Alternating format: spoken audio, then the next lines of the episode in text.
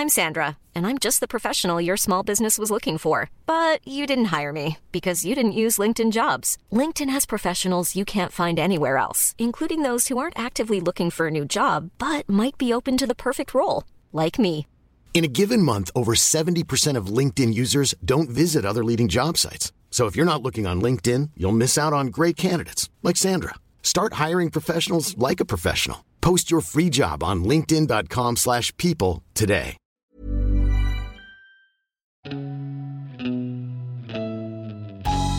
Salut, c'est Gilles Durand.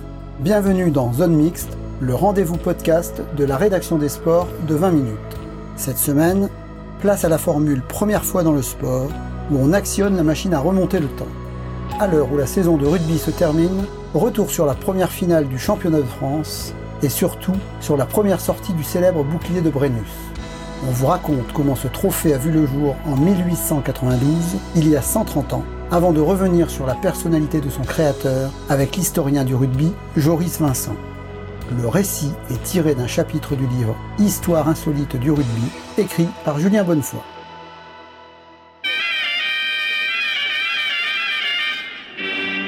Si vous suivez le rugby, vous avez sûrement déjà entendu parler du bouclier de Brennus. Bon, rien à voir avec le chef gaulois qui a mis Rome à genoux durant l'Antiquité. Non, non, non. Il s'agit d'un trophée qui récompense chaque année le champion de France de rugby. Ce trophée ressemble effectivement à un bouclier gaulois, mais ce Brennus-là s'appelle Charles. Il est né en 1859, il est maître graveur installé dans un atelier parisien. Et l'histoire de ce trophée commence à la fin du 19e siècle, en 1892 exactement. À cette époque, un nouveau sport est en plein essor, le football rugby. La Fédération française de rugby n'existe pas encore, mais au sein de l'Union des sociétés françaises de sport athlétique, qui régit l'organisation de compétitions amateurs en tout genre, un certain Pierre de Coubertin, celui des Jeux Olympiques, envisage de monter un championnat de France de rugby. Mais pour récompenser le vainqueur, il lui faut un trophée. Sa confection est alors confiée à Charles Brennus, un artisan qui gravite déjà dans le milieu du sport amateur. Sur un disque de cuivre de 52 cm de diamètre, il grave des feuilles, des fruits, entourés de lauriers, une flamme, deux anneaux entrelacés représentant les deux finalistes et une devise Ludus Pro Patria, des jeux pour la patrie. Le tout est scellé sur un plateau de bois de 22 kg et d'un mètre de hauteur. Voilà le bouclier de Brennus prêt à passer à la postérité. En 1892, il est brandi pour la première fois par le capitaine péruvien du Racing Club de France, Carlos de Candamo, vainqueur du Stade français lors de cette première finale 100% parisienne disputée au Bois de Boulogne. Depuis, ce trophée a acquis une aura quasi légendaire chez tous les rugbymen. Dans toutes les catégories, à tous les niveaux, le champion soulève son bouclier, le geste ultime qui consacre quasiment une carrière. Mais s'il est honoré, ce bouclier de Brennus est également très souvent maltraité, notamment les soirs de célébration de titres, à tel point que depuis plusieurs décennies, c'est une réplique qui est confiée au club champion.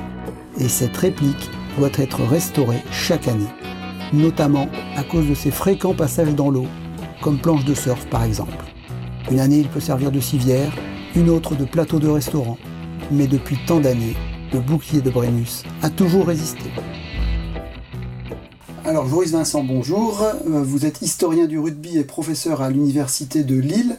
Euh, on va parler du, bouclier de Brennus. Le club qui l'a le plus remporté, c'est qui? Alors le club qui a remporté le plus de boucliers de Brennus, c'est le Stade toulousain, avec deux autres clubs euh, phares derrière. C'est l'association sportive biterroise, l'AS Béziers, et le Stade français, CASG, qui sont les trois clubs qui représentent le plus le bouclier de Brennus au championnat de France de rugby. Le plus malchanceux, c'est bien Clermont? Alors on va pas parler de plus malchanceux, mais ceux qui ont eu le moins de réussite, c'est en particulier en effet euh, Clermont-Ferrand, qui quand même après une dizaine de finales euh, où ils ont été défaits, ont remporté dans la dernière décennie deux boucliers de Brennus. D'accord. Avec vous, on va revenir notamment quand même sur ce drôle de personnage qui est Charles Brennus. Est-ce que vous pourriez nous le présenter en quelques mots? C'est qui Charles Brennus? Ben, Charles Brennus, c'est un personnage euh, un peu mystérieux, relativement peu connu dans l'histoire du sport, mais pourtant il a une action euh, très très concrète. Alors il est à la fois euh, dirigeant, il a été sportif, mais aussi il est commerçant. Et donc euh, ce triple statut, cette triple identité fait qu'il devient un personnage incontournable du développement du sport, en particulier sur Paris avec le SCUF, hein, le Sporting Club Universitaire de France, et aussi au sein de l'Union euh, des sociétés françaises de sport athlétique, qui est l'union qui permet le développement de l'ensemble des sports en France à la fin du 19e siècle. Il va être un dirigeant influent et il va aussi être membre de la Fédération française de rugby à sa création en 1921. Alors par contre, en 1892, quand Pierre de Coubertin lui demande de fabriquer un trophée pour le, champion de, de rugby, il n'est pas encore président du SCUF, mais c'est quelqu'un, comme vous venez de dire, d'influent dans le monde sportif.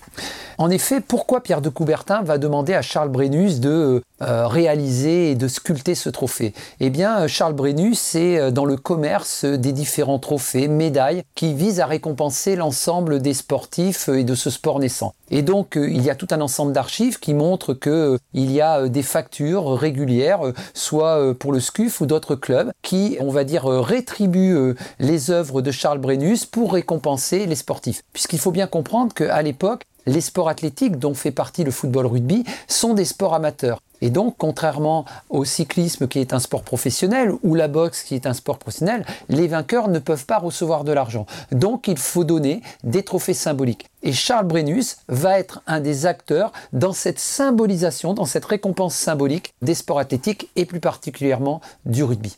Si on résume, il était donc très attaché aux valeurs de l'amateurisme, mais pour les sportifs, hein, c'est à condition que ça nuise pas aux affaires, surtout les siennes. Tout à fait, c'est l'ambiguïté d'un grand nombre de dirigeants sportifs français. Comme vous le notez, ils veulent faire respecter la morale du sport athlétique issu de Grande-Bretagne à travers l'amateurisme, mais en même temps, derrière cet amateurisme, ils essayent d'en tirer un profit et des profits qui sont relativement bien rémunérés puisque le commerce de euh, Charles Brennus est très florissant et va durer jusqu'aux années 1920-1930.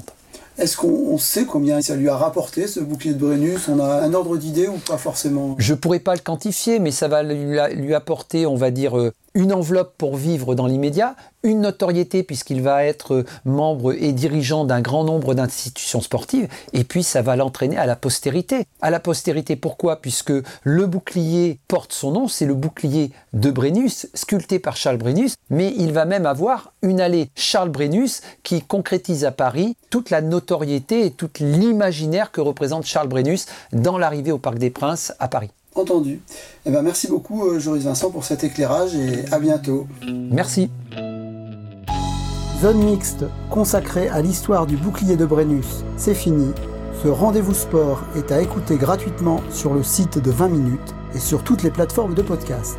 Parlez-en autour de vous, abonnez-vous gratuitement et à très bientôt pour un nouvel épisode.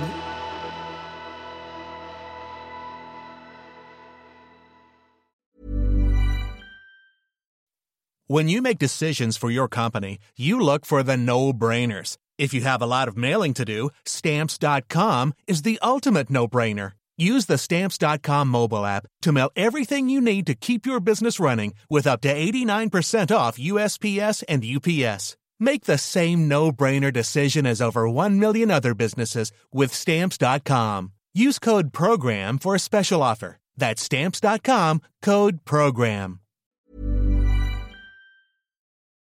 On ne va pas se quitter comme ça. Vous avez aimé cet épisode? Sportif, généraliste, sexo ou scientifique, varié mais toujours bien informé. Découvrez les autres podcasts de la rédaction 20 minutes sur votre application d'écoute préférée ou directement sur podcast au pluriel.20minutes.fr. Et merci de nous avoir écoutés.